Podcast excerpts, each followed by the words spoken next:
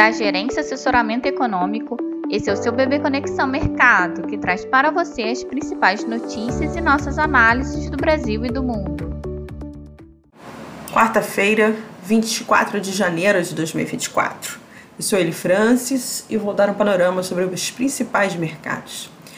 No exterior, os resultados mistos dos PMIs da Europa com a indústria desacelerando e o setor de serviços crescendo, deu um novo ânimo aos ativos locais, com a valorização das bolsas, do euro e da libra.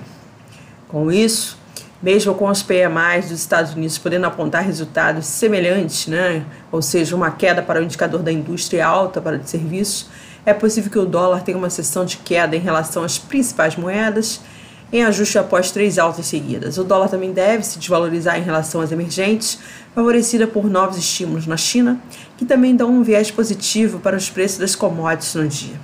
Por sua vez, as bolsas devem registrar alta com fôlego renovado por expansão do setor de serviços e resultados corporativos animadores.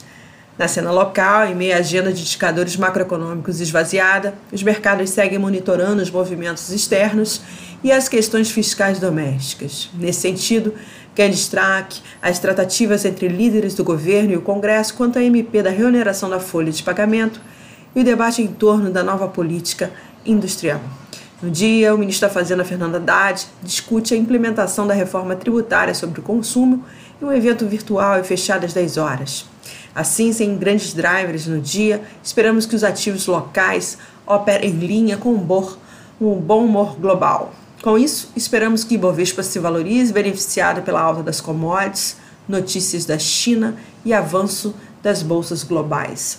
O dólar se enfraqueça frente ao real, em sintonia com as demais moedas emergentes, e a curva de juros siga entre margens estreitas nos prazos curtos e aponte viés de queda para os vértices médios e longos, refletindo a expectativa de a queda do dólar e da taxa dos treasuries.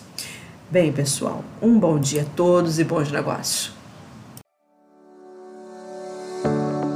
Por fim, lembramos que essas informações refletem somente expectativas por isso a instituição não se responsabiliza por eventuais perdas financeiras.